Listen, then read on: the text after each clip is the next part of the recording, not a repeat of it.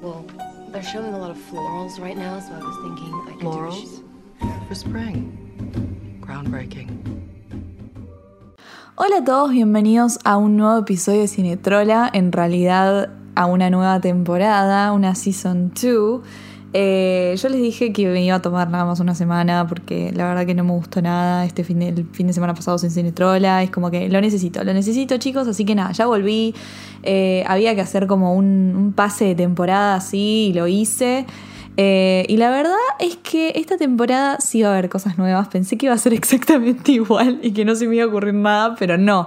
Va a haber cosas nuevas porque voy a hablar de películas que están saliendo en este momento.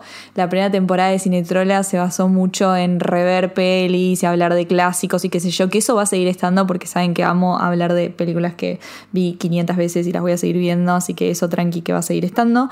Pero voy a también hablar de pelis que están saliendo ahora, que este año tan raro que no estuvieron habiendo tantos, estrenos, ahora como que se está, empezando, se está empezando a aclimatar la cosa.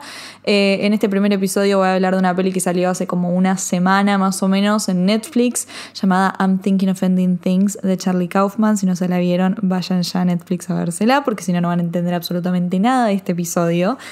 Y después, a partir de la semana que viene, voy a empezar a cubrir el Festival de Nueva York, que lamentablemente no voy a poder viajar para, para presenciarlo, pero debido a todo esto que está pasando en el mundo con la pandemia, con el COVID, qué sé yo, el Festival de Nueva York se aclimató a las circunstancias y toda la parte de prensa eh, afortunadamente se puede cubrir online.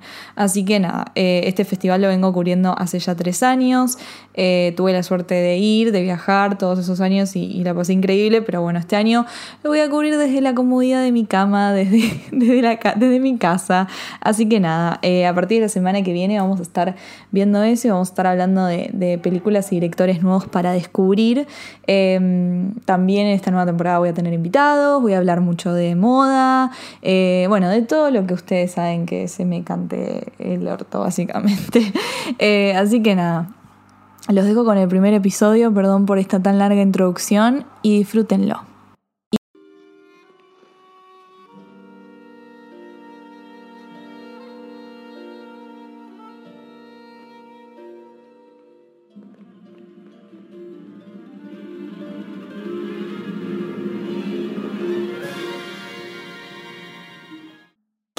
Esta película que entras a Twitter y es la nueva grieta? O sea, están los que la odian con locura, que dicen que es una mierda pretenciosa y que no pueden creer que Kaufman hizo esta cosa horrenda. Después están los que la aman con locura y dicen que es una obra maestra y que no podés odiar una película de Kaufman porque es el director de Eterno Resplandor de mente sin recuerdo, de Cynic Dog New York, de Bean Joel Malkovich, o sea, como que cómo vas a odiar una película de Charlie Kaufman, o sea, este chabón es un genio.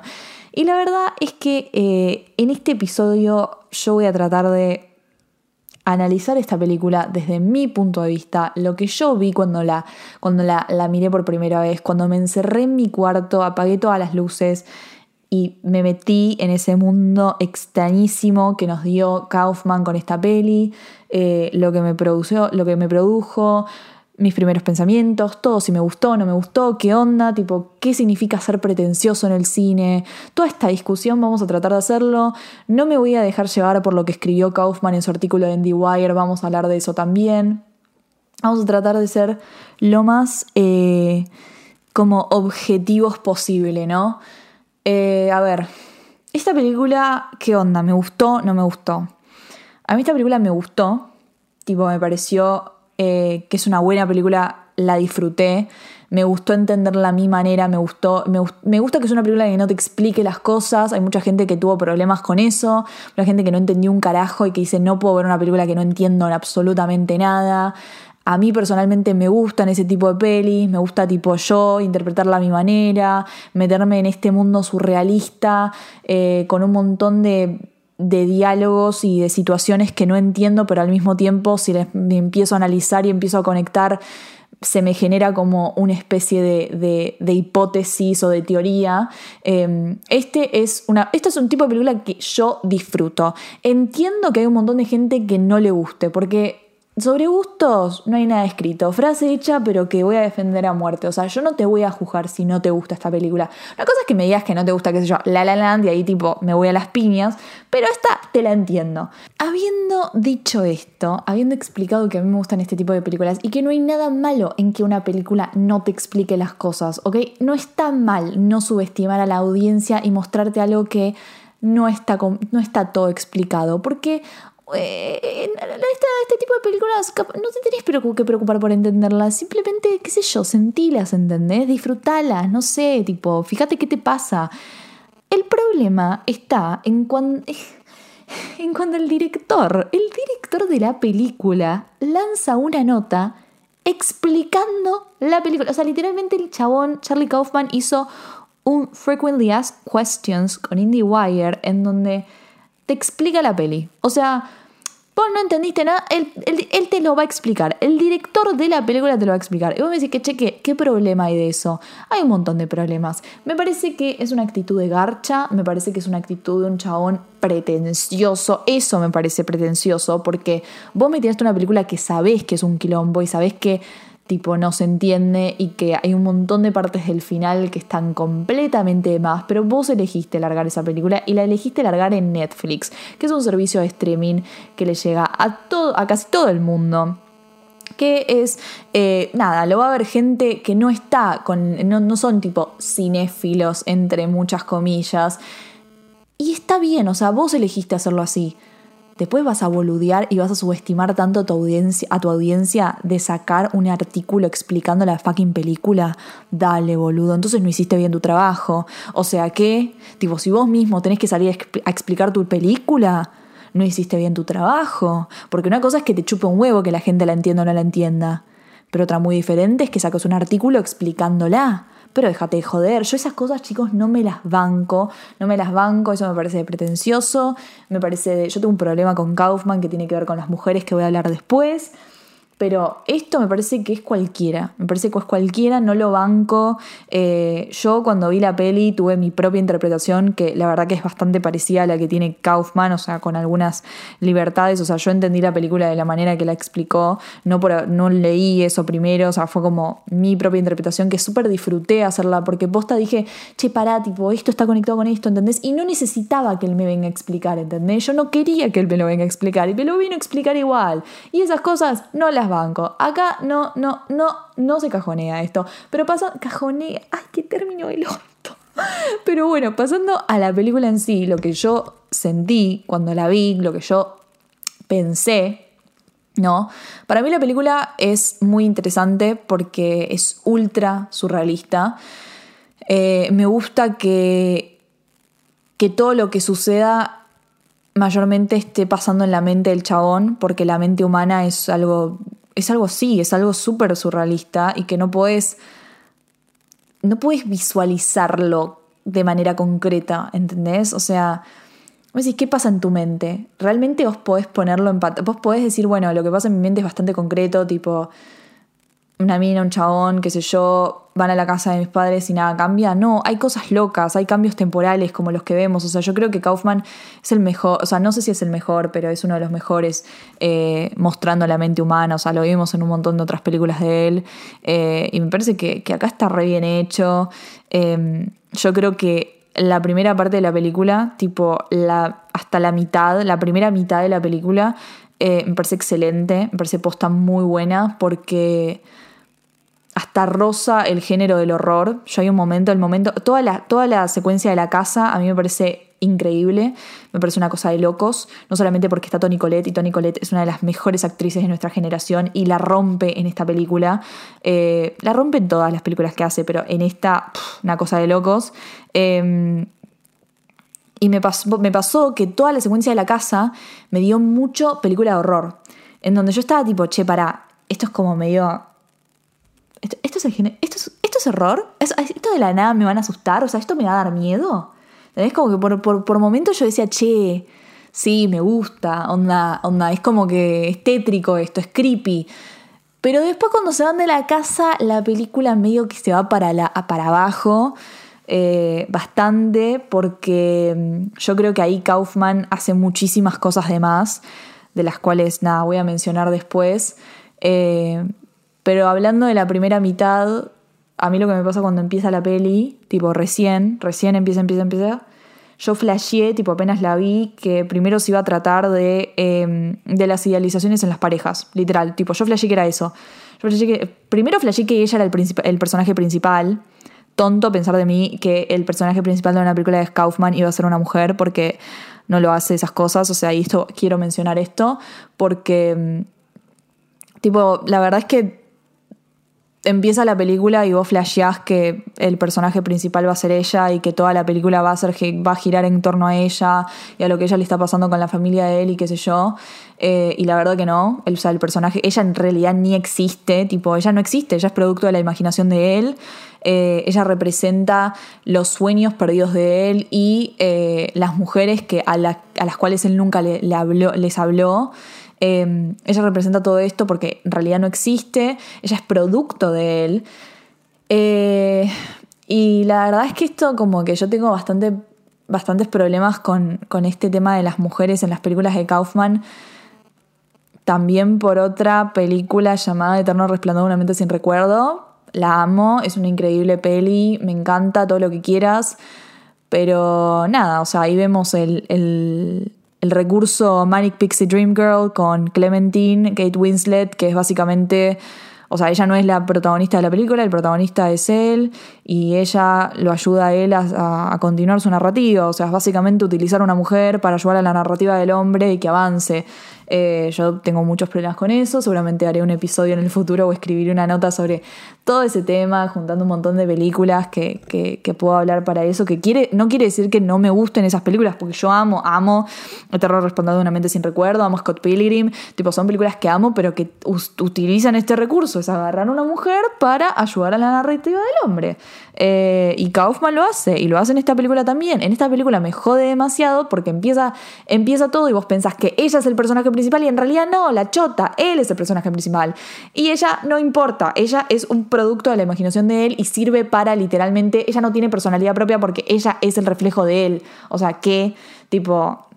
A ver, está claro que escuchando este podcast ustedes tienen que haber visto la película porque si no, no van a entender un carajo. No puedo eh, hablar de, esta película yendo paso por paso porque eh, es un quilombo y es un quilombo surrealista que, nada, que es muy difícil de explicar así como, eh, como yendo, yendo tipo pasito por pasito, ¿no? Escena por escena. Pero bueno, para darle un poco de estructura, me gustaría hablar de la secuencia de la casa, que es para mí la que más, la que más funciona en toda la película, porque es como la que roza el género, eh, género horror y, me parece que está buena y encima tiene a Tony Colette y que es un trabajo increíble y que ya lo dije, pero bueno, no importa. Para mí la escena de la casa tipo ultra funciona porque es donde vemos lo más interesante que tiene la película, que es esto que, que, todo está pasando en la mente del chabón y vemos la relación de él con sus padres. Eh, porque muchos me decían, bueno, pero entonces, ¿qué carajo fue tipo todo lo de la casa? Todo lo de la casa explica básicamente tipo la relación increíblemente complicada que él tenía con sus papás. Primero que cada vez que ella está en la cena y que ella está explicando eh, de lo que trabaja, que cambia siempre su profesión, es como de la nada es artista y después tipo trabaja en cine y después es física, es como que tiene un montón de profesiones que también podemos hablar de que son todas las profesiones que que él creciendo, tipo, le presentó a sus padres y que sus padres se las ultra rechazaron o la ningunearon, ¿no? Es como cuando ella les muestra los cuadros que, que, así, que hace al papá, el papá le dice, y no lo entiendo, como que yo me tengo que ver a mí mismo, si, si vos me estás diciendo que, que es un cuadro triste o lo que sea, yo me tengo que ver en el cuadro triste y así no me veo, ¿entendés? Es como que todo esto está muy bien, muy bien puesto, o sea, como a través de ella vemos la relación complicada que él tuvo con sus padres, las reacciones que él tiene, él está como demasiado, tipo, él, es como que no, no, lo puede soportar y vos decís, che, pero pará, tipo, tampoco trates tan mal a tu esposa, están conociendo a tu novia, ¿para qué te pasa? Y en realidad no, en realidad es él tipo como recordando todas estas, todas las veces en que sus padres lo rechazaron y que los sus padres lo negaron.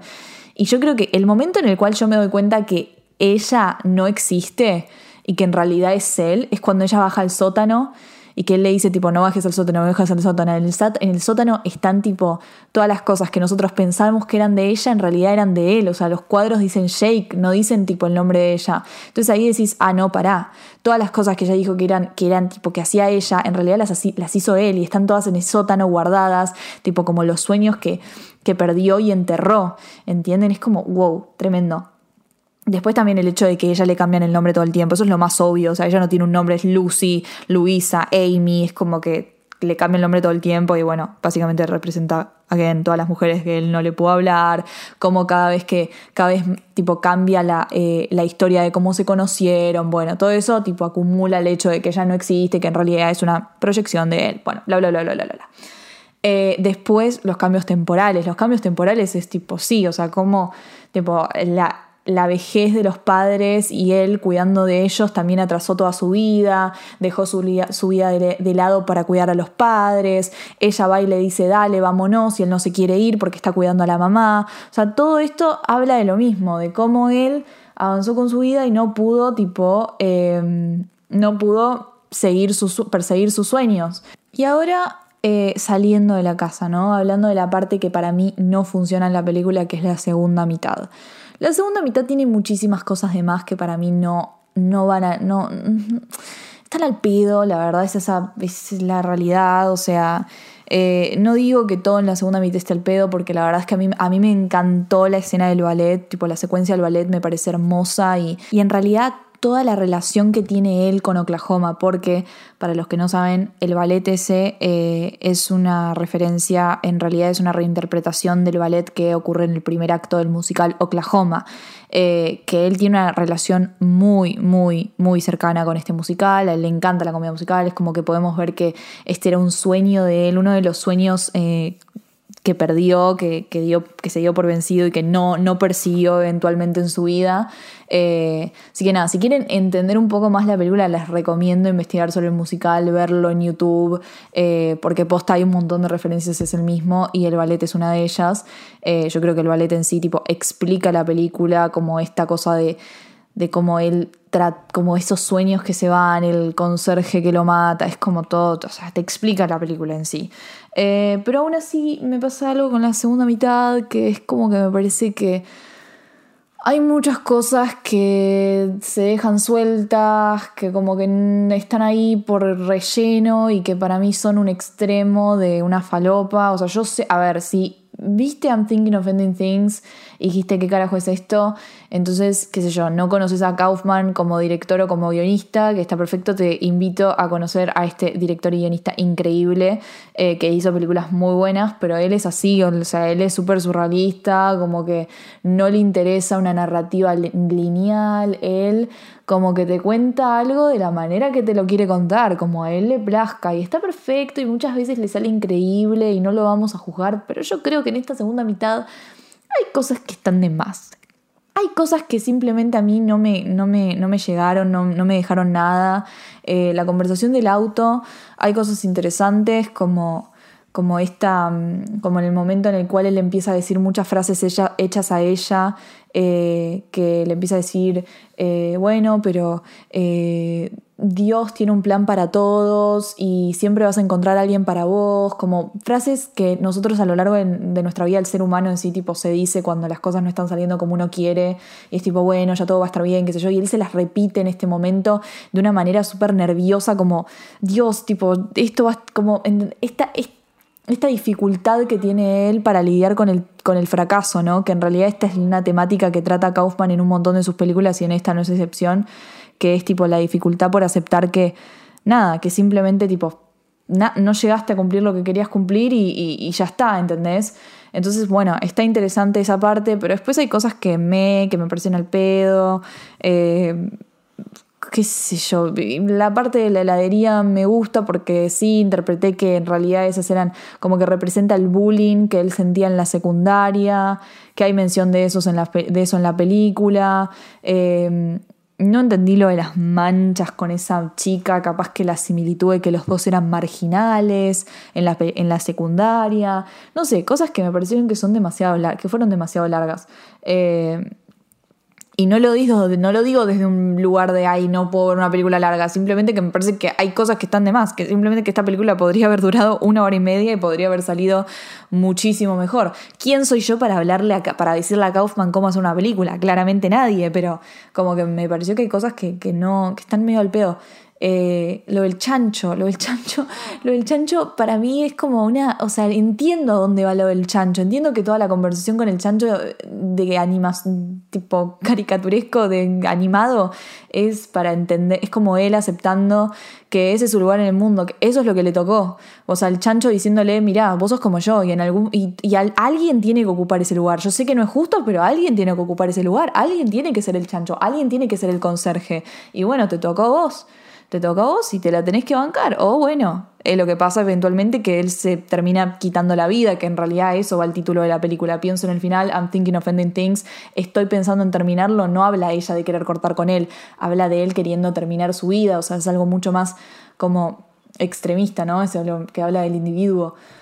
Em, pero aún así me parece, me parece, me parece muy falopa, me parece demasiado poner al chancho animado ahí, yo ahí dije, no, no, tipo eso no, no, me pareció bizarro, les voy a decir la verdad, me pareció bizarro. Yo amo a Kaufman, amo a Kaufman como director y escritor. A pesar de todos los problemas que tengo con él, me parece que es un gran y me encanta lo abstracto, me encanta lo surrealista, todo lo que quieras, pero esto me parece que no fue. Eh, el discurso final con la canción, eh, el hecho de que haya usado el mismo discurso que una mente brillante, me parece un palo innecesario. Voy a hablar de esto porque hay dos palos en esta película que a mí me hacen. Yo, mi problema no es con la película. Porque la película a mí me gustó y la película la disfruté y todo lo que quieras. Mi problema es con Kaufman. Como, como persona. O sea, lo que él quiso hacer. Y acabo por, por qué tanta gente le dice pretencioso. No es porque la película sea pretenciosa, sino porque hay palos que son súper ultra mala leche. O sea, por ejemplo, utilizar el eh, el speech final de Una mente brillante para esa película y después poner a Robert Zemeckis eh, al final de, esa película como que dirigió la película súper simple de la mujer eh, y el chabón tipo conociéndose en la cafetería y diciéndose te amo. y que sea una típica rom-com, o sea, haciendo, haciendo burla y diciendo tipo, ah, bueno, tipo, esto es una película simple que, puede ser dirigida por Robert Zemeckis y yo no hago ese tipo de cine porque mi cine es mucho más complicado y es como para intelectuales. Es como que para mí va, acompaña todo ese discurso que no está bueno. O sea, flaco, ¿quién te crees que sos? Largaste un artículo teniendo que explicar tu película y encima la largaste en Netflix. O sea, ¿qué carajo? Tipo, no te hagas el capito, no te hagas, no te, por favor. ¿Entendés? Tipo, todas esas cosas son mensajes que no está, no me importa que me digas que que habló con CMX y que CMX le dijo tipo, ay, no pasa nada, jaja, me parece gracioso porque CMX es, es, el ser humano más bueno del mundo después de Tom Hanks, o sea, claro, o sea, ¿qué le va a decir? ¿Qué le va a putear? No, no lo va a putear, pero me parece que está, ya, lo haya hablado o no lo haya hablado, fue mala leche, fue mala leche, fue pretencioso, no me gustó, eh, como que no. Lo que hizo después del artículo no me, no no me fue un carajo. Eh, ah, se enojaba con CMX, digo, con, Kaufman. Pero nada, qué sé yo, creo que por ahí va más la gente hablando de lo que es esta película siendo pretenciosa o snob o lo que sea. Creo que no es un problema contra la película, es un problema contra el director y el, y el guionista como personas. haber puesto esas cosas fueron completamente innecesarias y no le causaron gracia a nadie. O sea, si te causa gracia a eso es porque sos un snob y nadie tiene tiempo para snobs en esta, en esta vida.